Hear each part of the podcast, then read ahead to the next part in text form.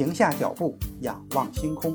欢迎来到天文随心听，本节目由喜马拉雅独家播出。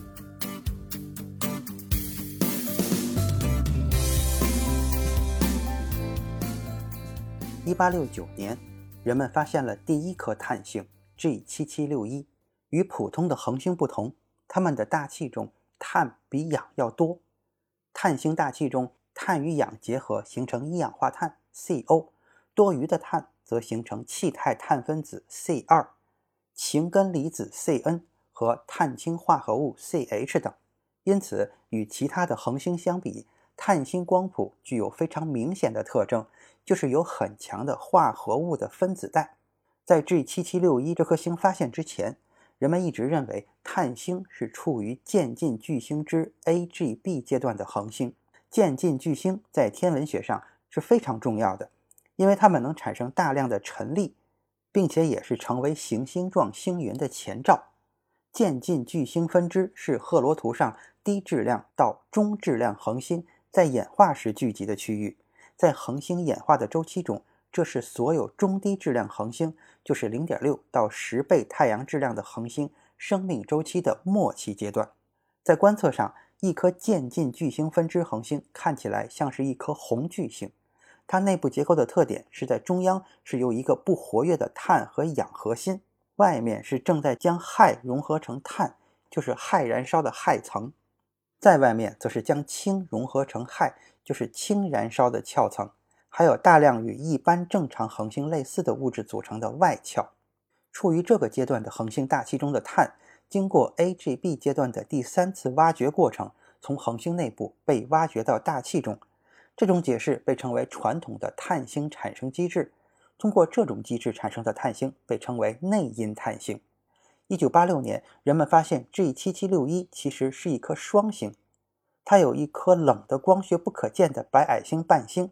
天文学家认为，G7761 大气中的碳是从它的白矮星伴星吸积过来的。当时伴星还处于热脉冲阶段。这种双星理论被称为是非传统的碳星产生机制。通过这种机制产生的碳星被称为外因碳星。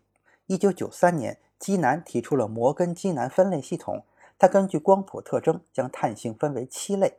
这种分类方法在后续的中低分辨率光谱的分类中得到了广泛的应用。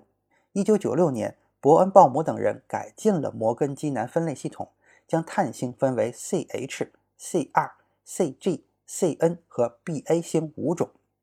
银河系数以千亿计的恒星中，碳星是非常稀少而且重要的研究对象。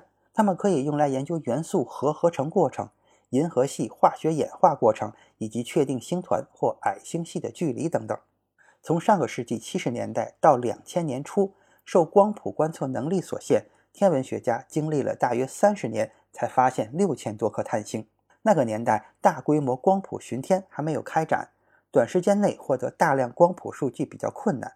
不过那个时候，人们可以同时对很多目标进行拍照观测，也就是测光观测。测光数据量更大，而且相对更容易获得，因此人们首先使用拍照数据初步筛选出碳星候选体，然后对它们进行后续光谱观测，以认证碳星。郭守敬望远镜是我国天文学家自主研发的大规模光谱巡天望远镜，它能够同时观测四千个目标，是目前世界上光谱获取率最高的望远镜。到目前为止。郭守敬望远镜已经获得了超过一千万恒星的光谱数据。国内的研究人员利用郭守敬望远镜四年的观测数据，发现了大约三千颗碳星。这样推算下去，使用郭守敬数据八年左右就能完成前人三十年才能完成的碳星搜寻工作，将碳星样本积累的时间大约缩短至原来的四分之一，为后续深入的研究节约了时间。目前，大规模测量天体距离和位置等的天体测量巡天和研究天体如何随时间变化的时域巡天都已经展开。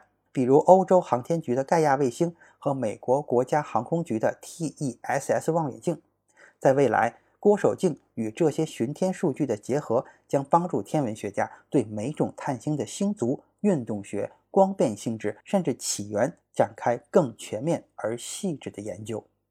今天的天文随心听就是这些，咱们下次再见。